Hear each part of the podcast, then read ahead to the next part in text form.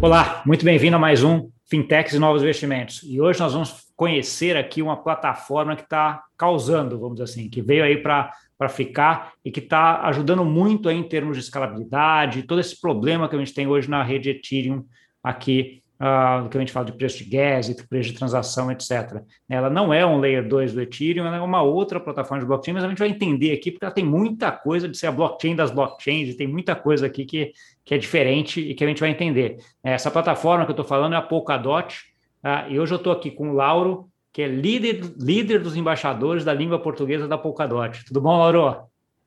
E aí, Gustavo, tudo bom? É um prazer estar aí e vamos conversar um pouco aí, tentar responder algumas perguntas.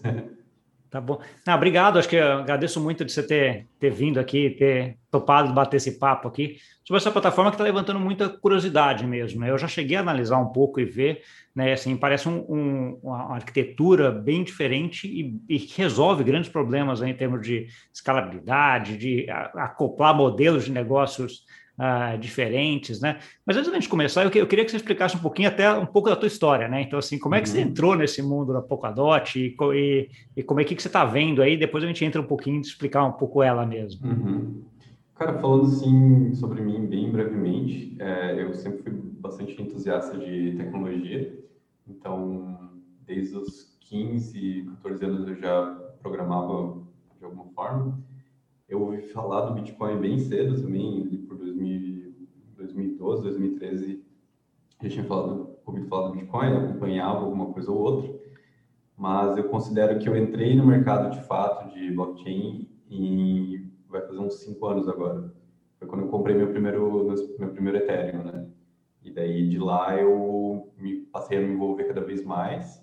E com a Polkadot foi uma, uma oportunidade e uma vontade de participar mais ativamente, né? Então, ela foi lançada ano passado e um pouco antes dela, dela ser lançada, eu estava acompanhando o desenvolvimento dela e eu vi que tinha uma inscrição para o programa de embaixadores, me inscrevi. Uh, não, quase não tinha gente que falasse português ainda, então eu ajudei a construir a comunidade do zero. E hoje a gente tem mais de 600 membros no Telegram, tem mais de 20 embaixadores da língua portuguesa. Então a comunidade está crescendo muito e muito rápido. E estou bem, estou bem grato, estou bem feliz de poder participar ativamente dessa, dessa crescente. E, e é isso. Então eu, é, eu assumi essa figura de líder de embaixadores recentemente, né? E o meu papel é meio diplomático mesmo, assim, né? Papel um pouco educacional e representativo da rede e é, acho que é isso, basicamente. Oh, que legal, que legal. Ah, bom, já, já mostra aí um, um, uma coisa de, de empreendedor, né? De gostou, entrou, viu lá com Ethereum, já veio, já Polkadot, deixou ir lá, deixou participar, deixou ir, vai, vai crescendo, né? Um pouco essa, essa trajetória que é bem, que é bem interessante.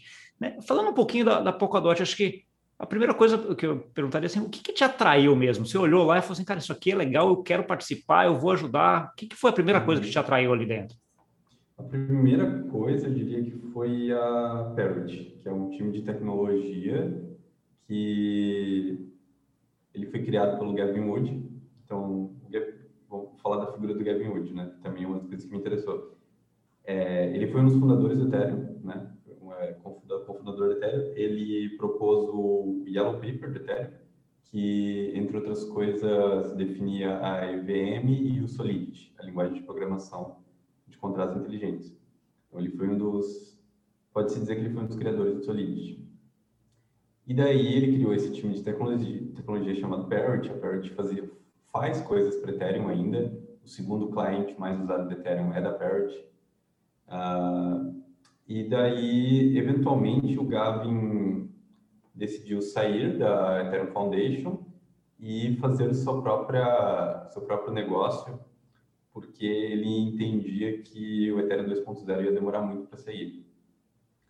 Então, ele decidiu uh, criar um negócio paralelo que não fosse uma competição direta ao Ethereum, mas sim uma alternativa de escalabilidade para o ecossistema como um todo. Então, ele propôs essa ideia de Polkadot lá em 2017 ainda, uh, ainda nessa época já tinha um hype muito grande, eu já fiquei muito interessado lá naquela época, mas ela ficou um pouco dormente, assim, eles tiveram SEO e ficaram um pouco dormentes e tal, construindo bastante coisas, sem muito marketing. E daí, uh, ano passado, quando ela foi lançada, que eu fui entender um pouco melhor a arquitetura de fato mesmo, que ela já estava mais madura, já estava no processo de lançamento da rede.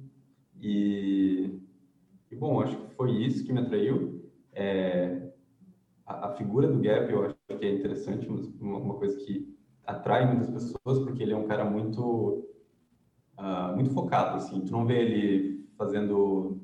Uh, como é que eu posso dizer, fazendo drama no Twitter, sabe? É um cara que está focado não, é, em desenvolver eu, eu, e... Não, e é uma coisa curiosa, né? Porque nesse, nesse mundo dessa, de tecnologia, de DeFi, por exemplo, você tem, você tem muito dessa, dessas figuras, né? Que é o cara que ele cria um negócio e segue, vai todo mundo atrás do que, uhum. o que é uhum. bem interessante, né? Então, assim, uhum. o Kevin, como você falou, já é um cara renomado, é um cara que muita gente vê é um cara uhum. que, que, que vale a pena ir atrás, vamos dizer assim, que o cara que tem boas ideias e está fazendo bons bons negócios, né?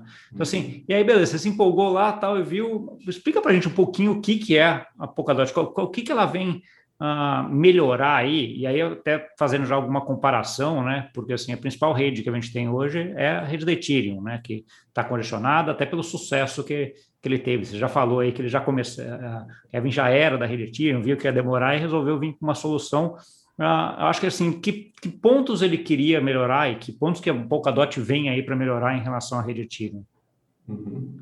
É, então, o que, que é, é a Polkadot também, né? Acho que é explicando e já vai comparando.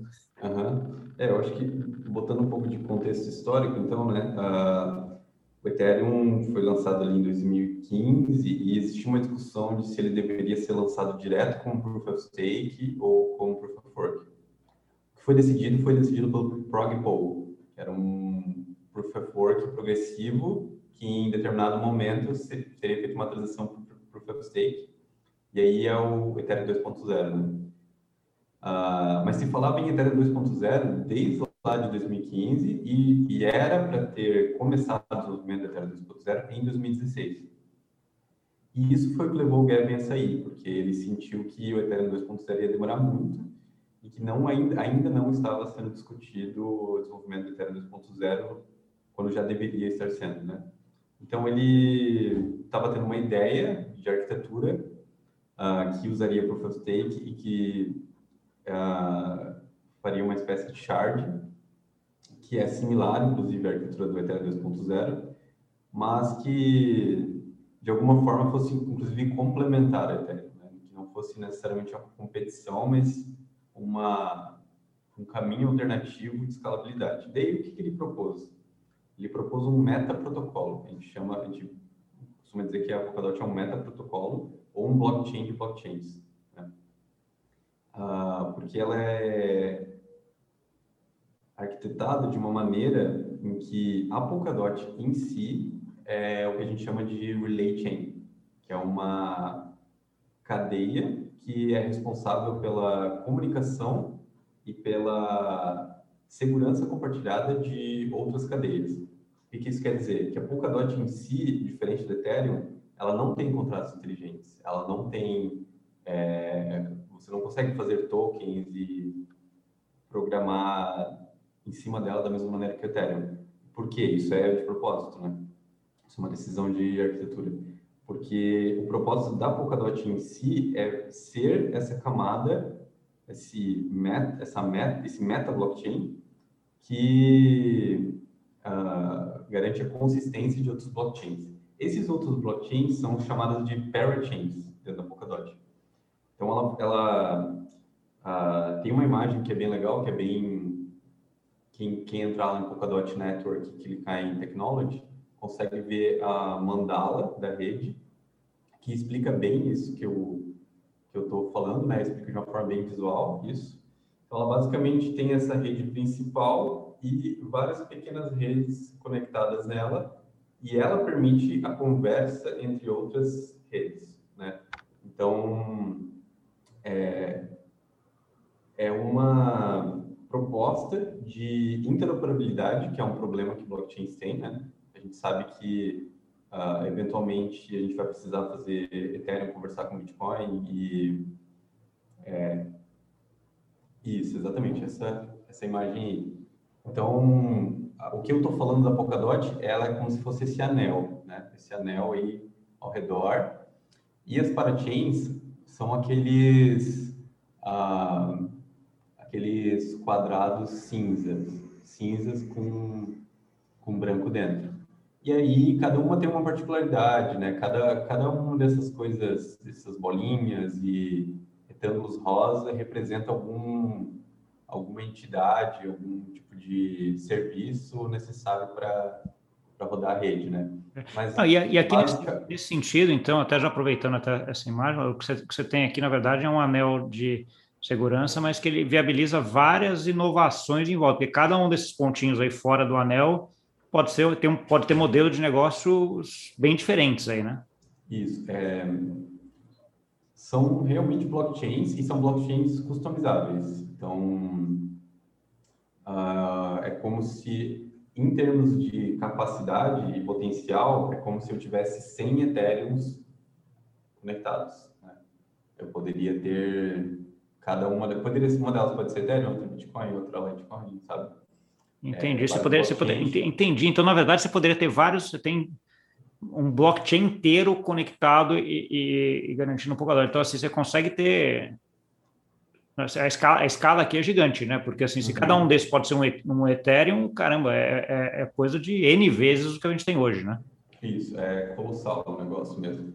É, inclusive, tem, já existe uma proposta de Polkadot 2.0 que torna isso ainda maior, porque essa, essa arquitetura que eu estou falando, ela pode ser alinhada ainda. Então, eu posso ter uma outra Polkadot menor, é, também com 100 blockchains nela, e ela se, ir se fragmentando. Então, uma, a proposta de escalabilidade é realmente colossal, assim, é absurdamente grande. Uh, e, mas o grande ponto aí é que isso precisa ser feito, e daí, claro, né, tem um grande, grande diferencial aí de eu estar conectando todos os blockchains, eu consigo interoperar eles, eu consigo fazer eles conversarem, trocarem tokens, sem eu precisar ter pontes, por exemplo, né? É, as blockchains que forem nativas, a, a Polkadot, elas não vão precisar ter pontes, elas vão poder trocar tokens entre si, sem eu ter. Uh, eu vou te dar um exemplo. Hoje, para eu transferir Ethereum para, ou melhor, é, Bitcoin para Ethereum, eu preciso usar uma ponte. Daí eu tenho o Wrap Bitcoin, né? Sim. WBTC ou Rain BTC, tem, tem várias formas. Uh, como é, o, a, a Bitcoin é um, é um blockchain legado, ele ainda vai ter que ter uma ponte para Polkadot, ele ainda vai ter que ter um Polka BTC. Mas os blockchains que estão nascendo dentro da Polkadot, como por exemplo a Kala, a Kala é um blockchain que está nascendo da Polkadot, que provavelmente vai ser a primeira parachain. A gente imagina que eles vão ser a primeira parachain, que eles estão bem desenvolvidos já. É, eu posso trocar o meu token Akala por outro token outro token de outra parachain sem ter que criar esse token intermediário, esse token rapid, né? Então, essa é uma das vantagens de interoperabilidade, né? Entendi. Conversar muito mais fácil com blockchains, não só por tokens, mas qualquer tipo de comunicação que eu precisar fazer com blockchains vai ser possível. Só que isso só funciona bem porque existe uma segurança compartilhada também. Essas duas coisas elas são é, in, são inseparáveis na Polkadot. Interoperabilidade e segurança compartilhada são duas coisas inseparáveis e extremamente importantes, porque uh, a gente viu um caso, um caso recente da Ethereum Classic, por exemplo. A Ethereum Classic se separou do Ethereum, né, lá em 2016, por causa do fork, e ela se tornou muito pequena em comparação ao Ethereum normal, e ela se tornou vulnerável. Ela foi atacada várias vezes Sim. durante. O ataque dos 50%, né? Recebeu o ataque de 51% várias vezes, foi atacada várias vezes. e a gente tem essa preocupação, né? Qualquer blockchain novo que, que surge, ele precisa ter um balanço bem complexo de segurança para que ela é, para que ele não seja um alvo fácil né? porque se ele cresce muito rápido, ele tem muito valor dentro dele, ah, ele pode se tornar algo, as, hackers, de modo geral, podem tentar atacar ele porque se torna lucrativo atacar ele, né? Laura, mas deixa então, só, só dar um passo para trás, só para ver se, se uhum. eu entendi, assim, a gente fala o seguinte, quando a gente fala do Polkadot mesmo, daquele do círculo, do, do, do anel que você comentou lá, ah, ele, ele, que tipo de forma de consenso ele usa? Uhum. É, o, Porque assim, anel, a gente não entrou por mas assim, ele, ele, é um, ele é um proof of stake também, ou não? O anel em si, ele é um nominated proof of stake, é um proof of stake nomeado, que ele é similar ao uh, ao Proof of Stake original e ao Delegated Proof of Stake. Né? Então, por exemplo, na IUS a gente tem 21 produtores de blocos que as pessoas delegam seu stake para eles. Na Polkadot, ela busca ser mais centralizada que isso, mais abrangente. Ah. Então, são mil validadores em que as pessoas nomeiam eles. Entendi. É... Então, é, isso aí a gente está falando no anel. No que a gente vai uhum. para as blockchains separadas, que estão, estão em, em, voltas, essas daí elas, podem ter formas de consenso diferentes ou também que tem que ser proof of stake? Não, elas podem escolher qual é consenso que elas querem ter. Elas, cada um escolhe o seu consenso, são blockchains customizáveis. E, ah. e o que garante a segurança compartilhada é que a cada, cada bloco da Polkadot, ela verifica a consistência de todos os blockchains que fazem parte dela. Então, por, é, por que, que isso é importante, né? Porque vamos supor que eu tenho uma ponte entre Litecoin e Ethereum Classic. Né? Qualquer blockchain, é, só de exemplo. Então, vamos supor que eu estou fazendo ali a ponte, estou trocando é, wrap de Ethereum Classic por Litecoin, sei lá. Estou usando uma ponte. E se Ethereum Classic é atacada nesse meio termo, eu estou comprometendo o meu outro blockchain também, por causa da ponte. Você tem um, né? efeito, um efeito aí de, de, de, de, que vai pegar todo mundo no final, né? Porque vai, é um uhum. efeito de cadeia, né?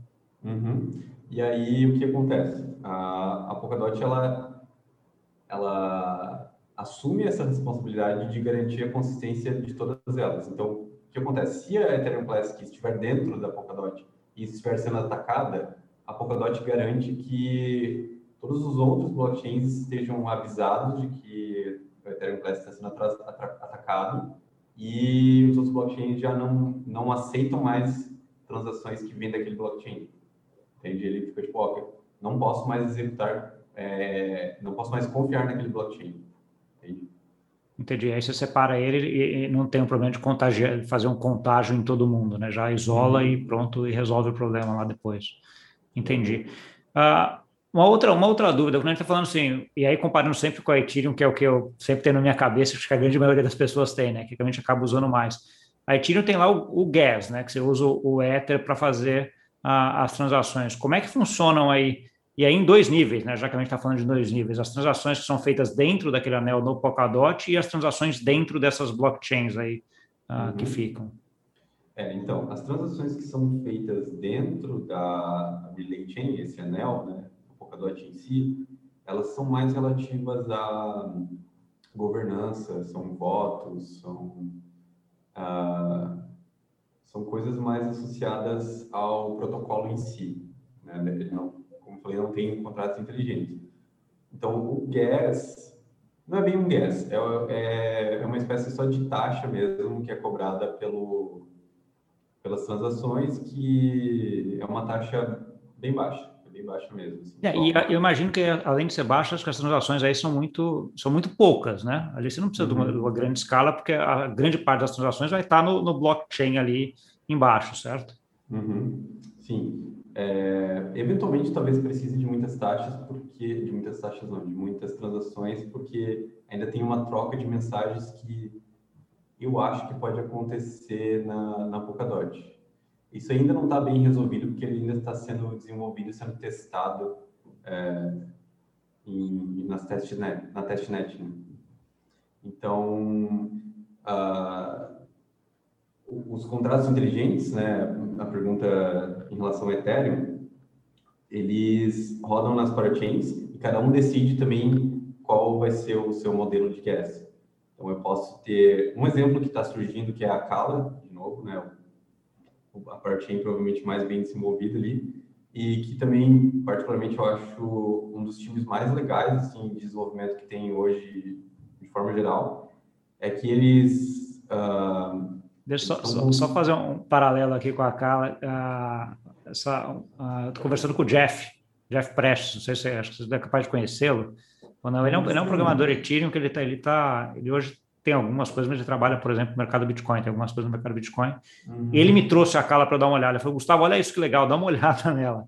Né, eu estou até que na minha lista aqui para falar exatamente sobre ela e talvez até seja um, um episódio aí para frente, né? Uhum. Uh, porque eu falei, vamos, deixa eu entender. Até comecei a entender, achei legal, mas eu falei, pô, mas eu preciso entender primeiro, né? Preciso trazer o que é a Polkadot primeiro. Né? Depois a gente vai falar de uma, de uma das aplicações, né? Mas a, a, ele comentou e falou, ele tem um pouco dessa opinião que você estava. Falou assim, putz, é bem legal o que eles estão fazendo. Uhum.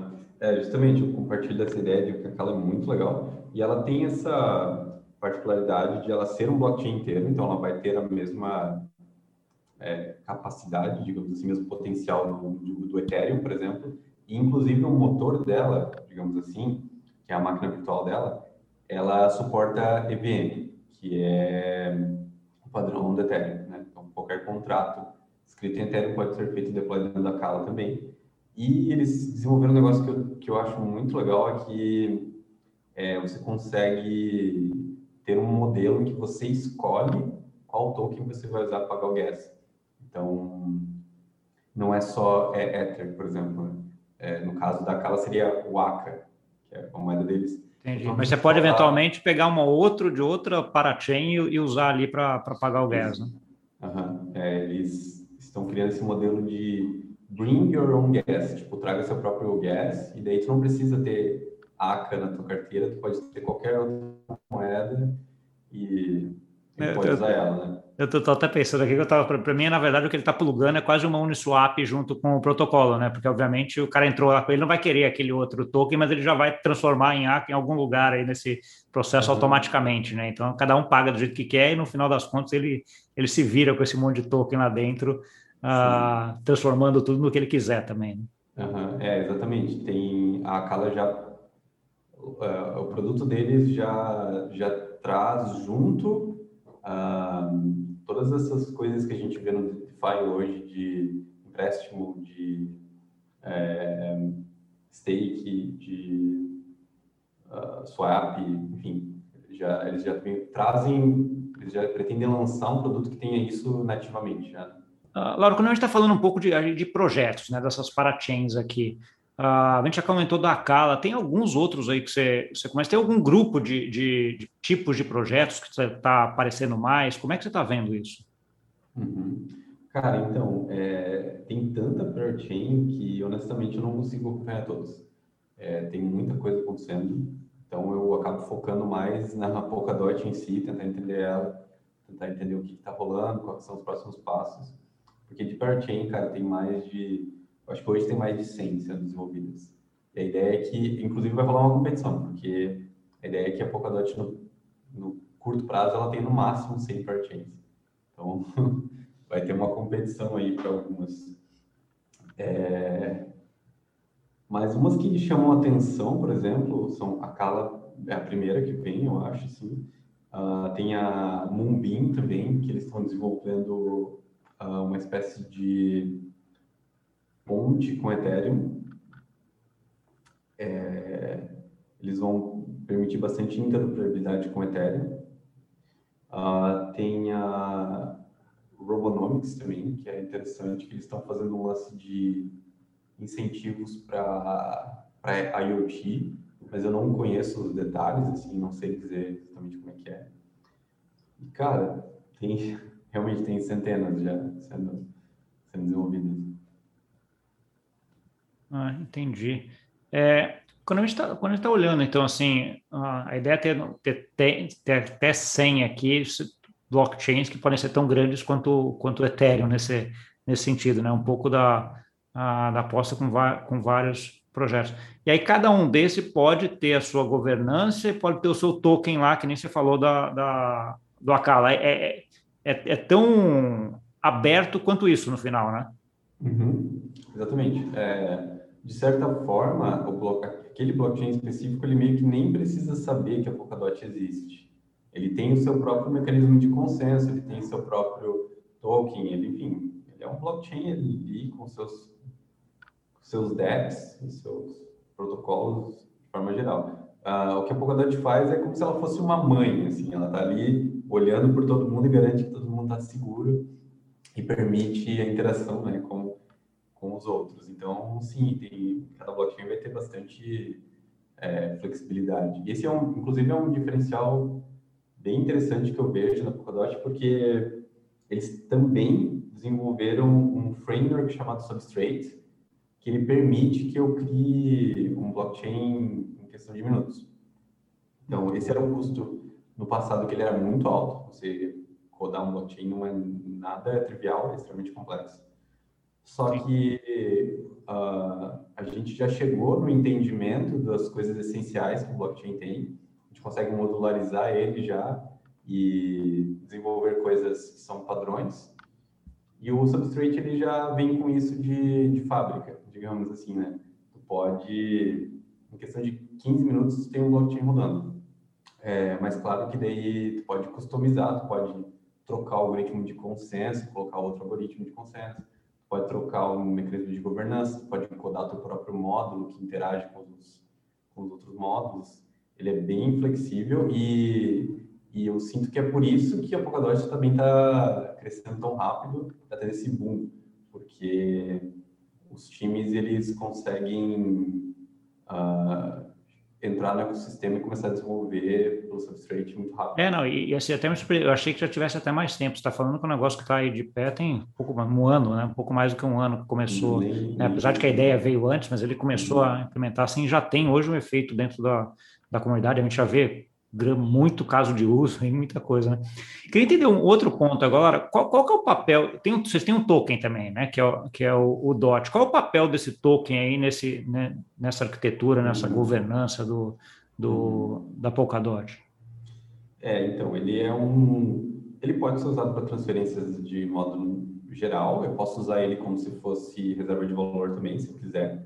Eu posso guardar meus tokens, fazer stake, posso transferir, usar como se fosse pagamento. É, eu acho que é, isso é verdade para a maioria dos tokens, né?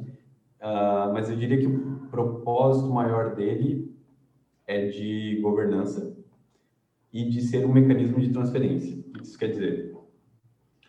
É, na parte da governança, quer dizer que eu posso usar os meus DOTs para votar no futuro da rede, né? E a governança está muito associada também ao mecanismo de atualização da rede ela é. Bom, eu vou dar um exemplo, né? A, a gente está com uma discussão bem forte agora na Ethereum sobre a EIP 1559, que é uma proposta de melhoria da Ethereum para queimar as taxas adicionais em vez de transferir ela para os mineradores. Só que isso, obviamente, gera uma dissidência política. Mineradores, boa parte dos mineradores, talvez não boa parte, mas pelo menos uma pequena parte dos mineradores não quer saber disso, né? Eles Sim. estão tendo uma, um retorno muito alto com taxas e eles querem continuar isso.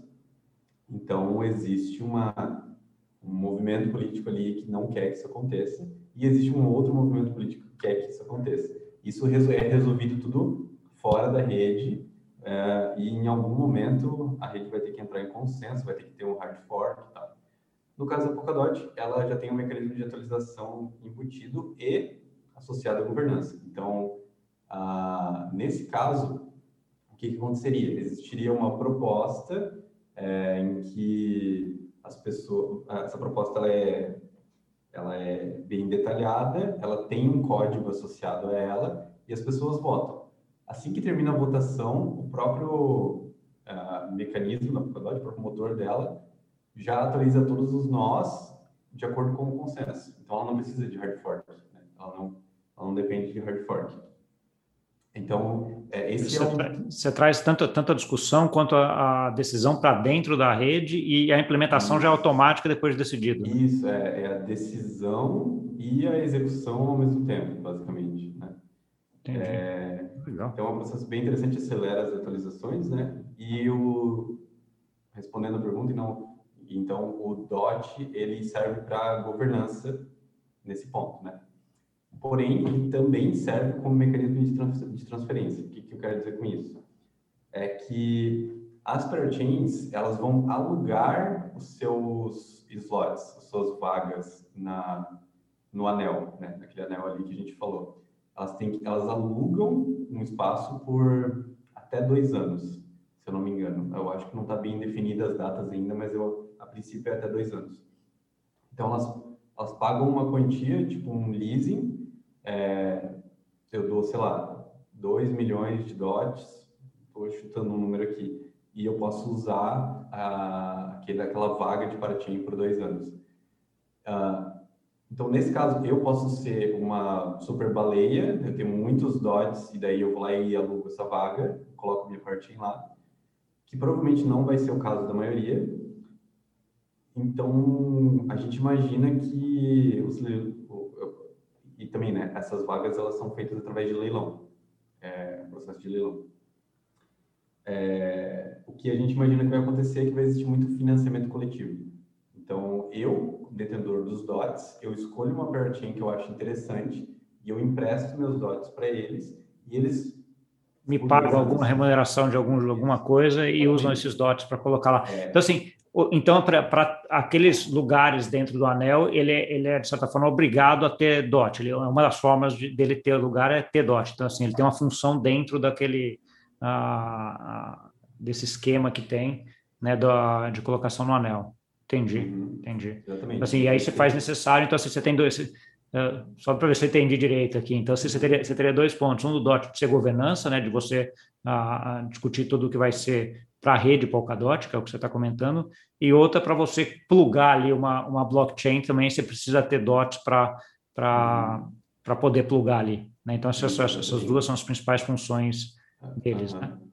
Isso, é, tá bom. Porque, por que isso? Né? Porque ele serve como uma espécie de calção ou de uh, seguro de que a, a parchain vai usar vai usar aquela vaga adequadamente, senão ela vai ser punida de alguma forma, enfim.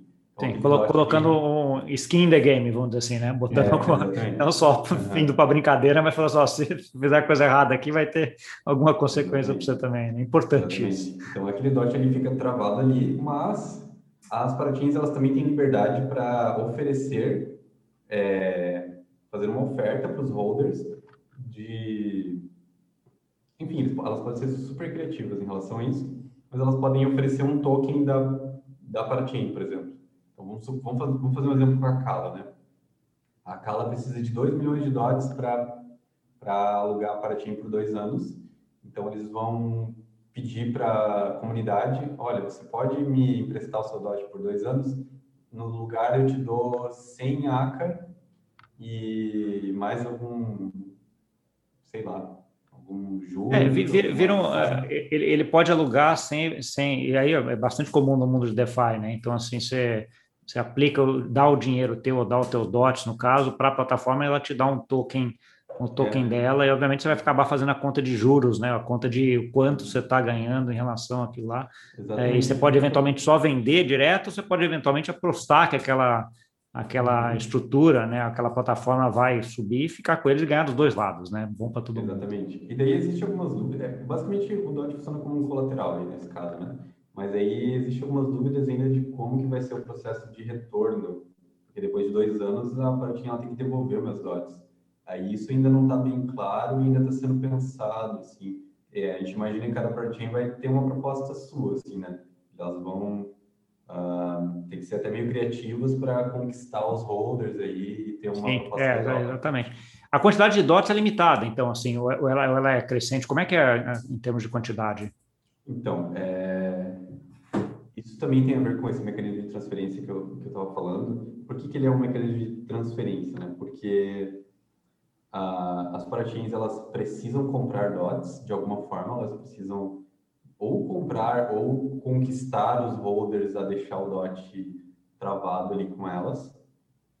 Uh, e existe a inflação no Polkadot, que é, é uma inflação de uh, uma, tem uma meta de inflação, uma meta de inflação de 10% ao ano.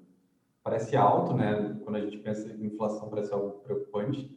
Só que na Polkadot isso é endereçado de uma maneira interessante, que essa inflação ela é revertida direto para a mão dos holders. Então, uh, você já tem um crescimento automático da quantidade que você, que, de, de DOT que você tem à medida que você está no hold. É, é, exatamente. À medida que eu faço hold, eu faço stake, na verdade não é só hold, né? Eu tenho que botar o meu, o meu hold para trabalhar pela rede, fazer o stake. Então, eu ganho algumas moedas, em média 10% ao ano, e é, a, a inflação, que geralmente num, numa nação ela tira nosso poder de compra, Nesse caso, ela dá poder de compra para o holder, porque ela é, tá, ela cai direto na mão do holder. Entendeu? Exatamente. Você já vai aumentando automaticamente a quantidade de moedas. Então é um mecanismo uhum. interessante. É um pouco, de certa forma, um pouco do que até o Ethereum 2.0 está tá colocando, né? Que você dá, faz o stake do Ethereum lá e vai ganhando um tanto por, uhum. uh, por ano, né? Um mecanismo mais ou menos nesse, nesse sentido e faz todo sentido, né? Assim, quem tem vai, vai ganhando mais. Uhum. Olhando um pouco desses casos de uso aí, de quem está utilizando essa essa estrutura da Polkadot. Tem alguma coisa no Brasil, alguma uhum. estrutura ou, ou, ou, coisa sendo desenvolvida no Brasil com a Polkadot? Como é que você está vendo isso? Sim, só antes de responder essa pergunta, eu vou só concluir o raciocínio ali de antes. Vai lá, que é... Não, tranquilo. É que essa questão da inflação, ela preocupa algumas pessoas. Quando eu falo, pô, 10% de inflação ao ano, a pessoa fica tipo, putz, mas não é bom, né?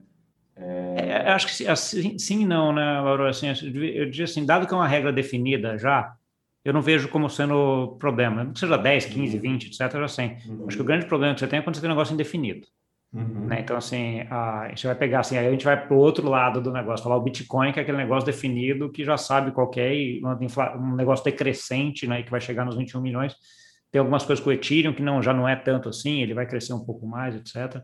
Uhum. Uh, tem algumas que você não sabe como é que é, né? Então, assim, o cara emitiu tantos tokens, mas tem tantos guardados que ele pode emitir mais, então, aquela coisa assim. Uhum. Então, a partir, para mim, a partir do princípio que você tem isso daí definido, né? Uh, é um negócio que, que, que já está já tá precificado, vamos assim, né? Uhum. A gente vai entrar em, a gente vai entrar em questão de preço aqui, mas é um negócio que já está no mercado, né? E, e uhum. 10%, assim, cara, eu não, sei, eu não, não, vejo como sendo um grande problema, Sim. não.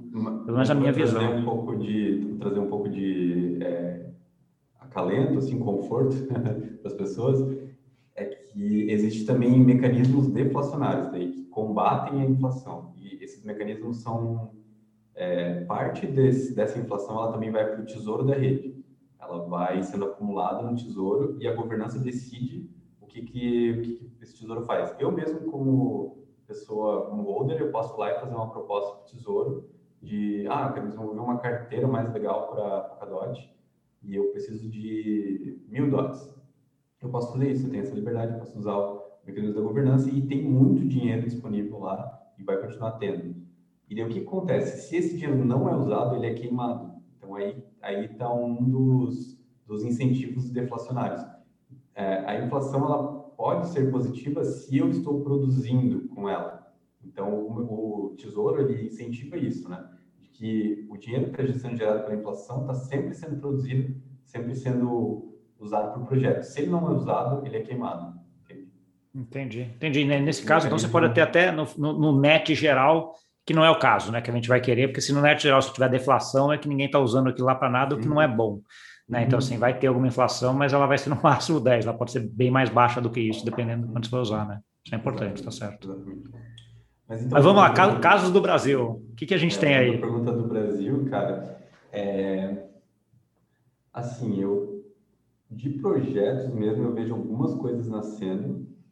Uh, um projeto que eu conheço é a Exidme. É, eles têm uma proposta bem legal de é, você você é gamer, né? Você joga CS, por exemplo, ou joga qualquer jogo online, é, e você pode apostar em você mesmo nas partidas. Então, é um mecanismo de aposta em jogos online. Eles estão, eles, pelo que eu sei, pelo que eu conversei com eles, estão construindo na Polkadot. Eles anunciam, inclusive, no site, de que eles estão construindo na Polkadot. Esse é o projeto que eu sei que tem brasileiros envolvidos. Uh, e tem alguns projetos que estão mais ainda em fase de concepção, assim, né? São Então, está tendo mais, é, eu vejo conversas acontecendo e tal, mas uh, no Brasil ainda, infelizmente, não tem, eu não vejo muito movimento acontecendo. Assim, o Brasil, infelizmente, tem um certo delay em tecnologia em geral, assim, demora um pouco acontecer. E a gente está aqui até para tirar um pouco disso, né? Porque daí, à medida que uhum. o pessoal vai olhando, aprendendo, etc., vai, vai gostando, vendo como é que está. Acho que está claro aqui que você tem uma, uma oportunidade grande, até pelo sucesso que estava tendo, né? Você deixou isso bem explicado aí durante a, essa conversa, né? Que é um negócio seguro e ao mesmo tempo escalável, que dá abertura para você montar aí ó, a várias blockchains uh, diferentes. Agora, eu tenho mais ou menos um tempo aqui que a gente tenta, tenta, tenta seguir, a gente está chegando perto dele. Eu diria que, assim, dado que a gente, você já falou aí em relação a, a Brasil, etc., como é que os brasileiros, ou como é que quem está ouvindo a gente pode aí uh, buscar mais informação em relação a, a Polkadot, como é que eles te acham, como é, qual é o processo para eles aí uh, desenvolverem? Uhum. Então, é, a gente já tem um, um, pouco de presença em rede social, a gente tem um Telegram? Eu acho que a gente pode botar o link na descrição do vídeo depois, né? É, eu vou colocar, eu vou colocar depois até todos esses, esses sites uh, da Cala, da uhum. é, vários que você colocou, e depois eu coloco também lá na, na descrição para colocar e coloco também o Telegram ou qualquer outro que você queira, o que você achar aí que, que faz sentido. Legal, legal. É, então eu tenho, a gente tem o Telegram, né? Já está com quase 600 membros, é uma comunidade bem, bem legal, bem ativa. É, a gente está no Discord também, Polkadot em geral, daí a gente tem um canal em português ali, dentro do Discord. E a gente tem um Twitter também, Polkadot Brasil. Esses são os nossos principais meios, mas a gente também está trabalhando em é, expandir um pouco mais, ter um alcance maior, movimentar a comunidade em geral. Mas como a rede não tem nenhum ano ainda, né, a gente está... É, a gente nem saiu da fralda ainda. Né? É uma rede muito nova, muita coisa ainda está tá sendo, sendo construída. E então peço paciência também é, para o pessoal, mas que acompanhe, que eu tenho certeza que ao longo dos próximos meses aí vai ter muita novidade, muita coisa acontecendo. E, e se a pessoa quiser participar mais ativamente dessa construção, tem uma oportunidade também, que é pelo meio de, do programa de embaixadores, que ele tá, ainda está está aberto à candidatura. Qualquer pessoa não precisa ter não precisa ter conhecimento técnico, pode ser a gente aceita qualquer tipo de background, pode ser designer, enfim, não tem restrição a isso. É só ter interesse em contribuir de alguma forma. A gente tem bastante oportunidade de é, tradução, de criação de eventos, produção de conteúdo, uh, educacional, desenvolvimento, enfim. Uh, e quem está no programa de embaixadores tem uma certa prioridade em relação a essas coisas e aprende também a como buscar financiamento, como é, realmente ganhar dinheiro pela, pela produção de conteúdo, produção de evento, enfim. Então, tem formas de ganhar dinheiro, inclusive, participando do, desse programa. Mas ele é um programa voluntário e tal, né? Não tem, assim, uma é, obrigação de você participar dele e tal, ele é mais voluntário. E eu, particularmente, considero uma oportunidade muito legal, assim, pelo menos para você estar tá fazendo networking, assim, conhecendo as pessoas e tal, e entendendo e representando mais a rede. Então, fica aí a dica para quem quer participar mais ativamente. Tá bom, tá bom. Lauro, muito obrigado aí por ter uh, trazido todo esse conhecimento que você tem aí, explicado aí de uma forma bastante clara e didática. Acho que uh, eu, como todo mundo que vai escutar ou ver aqui, vai entender bem o que o que está acontecendo, né, o que, que vocês estão propondo. Acho que me surpreendeu ter só um ano, sendo bem sincero. Eu acho achei que vocês já tivessem uh, mais tempo de desenvolvimento, até pelo, pelo sucesso e pela quantidade de coisa que eu tenho ouvido falar de, de Polkadot hoje em dia. Né? Então, assim, acho que é um, uh, um caminho aí que vocês estão trilhando que está tendo uma, um sucesso gigante. As razões aí você colocou todas hoje, então assim, dá para ver e visualizar. Tá bom? Muito obrigado por ter uh, vindo aqui bater esse papo. Obrigado, Gustavo. Eu agradeço o convite. Foi, foi um prazer. Tá bom. E para você que nos viu, não esquece de dar o like, compartilhar com aquele amigo ou amiga aí que gosta, gosta desse assunto ou quer entender um pouco mais sobre essa plataforma aí que veio para ficar e está numa trajetória aqui exponencial, né? Só um ano e já tem aí esse monte de projeto aí uh, que a gente comentou aqui e com uma perspectiva aí muito grande para frente, tá bom? Obrigado pela audiência e até semana que vem. Tchau, tchau.